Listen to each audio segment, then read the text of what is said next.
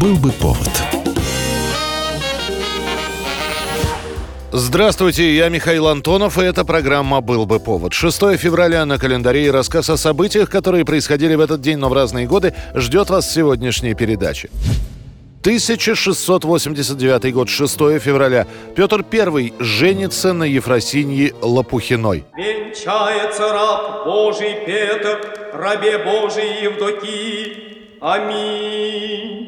Молодому царю к тому времени 16 лет. Он плохо пишет, плохо читает, но в свободное время посвящает себя своим двум потешным полкам – Преображенскому и Семеновскому. Ну а женится он по просьбе, а точнее говоря, по повелению матери Натальи Кирилловны Нарышкиной, которая свадьбой пытается образумить сына, считая, что молодая жена удержит его дома. Государь, царица матушка убивается.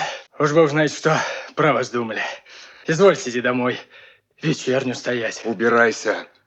Ваше Величество. Прочь пошел! В качестве невесты выбирают дочь новоявленного боярина Лариона Лопухина, Ефросинью. Петр не имеет к ней никакого сердечного влечения и женится только из угождения к матери. К тому же после женитьбы в те времена человек считался совершеннолетним, и это давало право молодому царю избавиться от опеки сестры. Князь Борис Куракин описывает Лопухину так – была принцесса лицом изрядная, только ума посредного и нравом нисходная к своему супругу, отчего все счастье свое потеряла и весь род свой сгубила. Петр высидит после женитьбы дома лишь до весны, а после уедет в Переяславль на строительство судов. Правда, в начале брак был счастливым. Молодожены скучают друг по другу и пишут сердечные письма. Так Евдокия, ожидая возвращения Петра из очередного путешествия, пишет ему Здравствуй, мой свет на множество лет. Просим милости, пожалуй, государь, буди к нам, не замешкав. А я при милости матушкиной жива, женишка твоя, Дунька, челом бьет. Шесть лет продержится Петр, а после смерти матери у него появится новая сердечная симпатия – Анна Монс.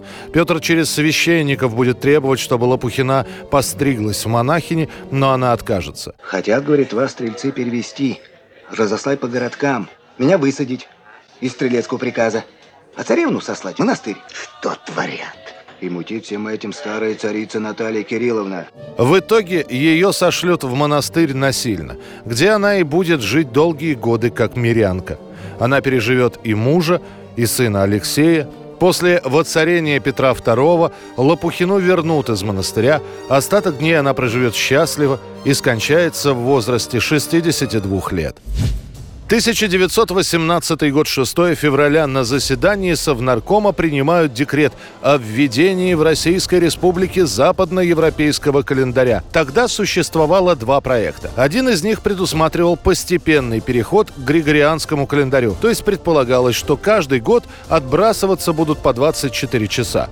Поскольку к тому моменту разница между календарями составляла уже 13 дней, то полный переход на новый стиль занял бы 13 лет. Преимуществом этого варианта было то, что им могла воспользоваться и православная церковь. Второй вариант был жестче и предусматривал одномоментный переход на новый стиль. Интересы церкви при этом не учитывались. Сторонником этого варианта был Ленин. Его этот второй вариант и примут. Ленин подпишет декрет, а 9 февраля, то есть еще 27 января по старому стилю, о новом календаре будет объявлено населению. По декрету первый день наступившего последнего месяца зимы следовало считать не первым, а четырнадцатым. Поначалу была небольшая путаница в календарях, в газетах, даже в документах. Но со временем ситуация выправилась, и в обиходе появятся новые словосочетания по новому стилю и по старому стилю.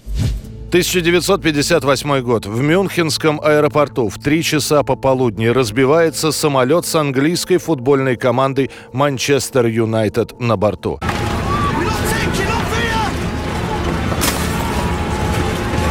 Манчестер Юнайтед возвращается в родной город после успешного матча в гостях у сербской Црвены Звезды. В четвертьфинале Кубка Европейских чемпионов англичане завершают встречу боевой ничьей 3-3. Этот результат позволяет Манчестер Юнайтед пройти в следующую стадию, и в салоне царит приподнятое настроение. По пути в Великобританию воздушное судно совершает промежуточную посадку в Германии для дозаправки. После всех необходимых процедур самолет совершает две попытки взлететь. Но оба раза экипаж прерывает их из-за подозрительных вибраций в двигателе. На третий раз разгон все-таки удается взять, самолет отрывается от земли, однако в конце взлетно-посадочной полосы воздушное судно задевает большие сугробы и не может набрать высоту. В итоге самолет проломит забор, заедет крылом в соседний дом и развалится. Из 44 находившихся на борту, в число которых ходили футболисты, тренерский штаб, журналисты и пассажиры, 21 человек скончается на месте. На следующий день один из футболистов, Фолкс, посетил пострадавших товарищей в больнице. Когда мы уже хотели уходить, я спросил медсестру о том, где можно увидеть остальных ребят. Она выглядела смущенной, поэтому я снова спросил, где остальные уцелевшие. Она ответила, остальные? Нет никаких остальных, они все здесь. И только тогда мы осознали чудовищность произошедшего. Manchester United, the finest soccer team Britain has produced since the war.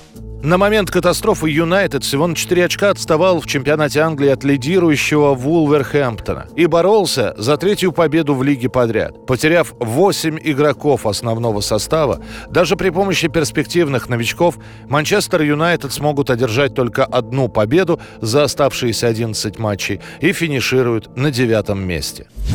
1981 год. Посмертный релиз Джона Леннона занимает высшие места в хит-парадах нескольких стран. Наивысшего результата добивается песня «Woman» – «Женщина». Леннон написал эту композицию как оду своей супруге Йоко Оно и вообще всем женщинам. Кроме того, незадолго до смерти в интервью для журнала Rolling Stone, которое он дал 5 декабря 1980 года, Джон Леннон говорил, что песня «Woman» — это выросшая версия битловской песни «Girl».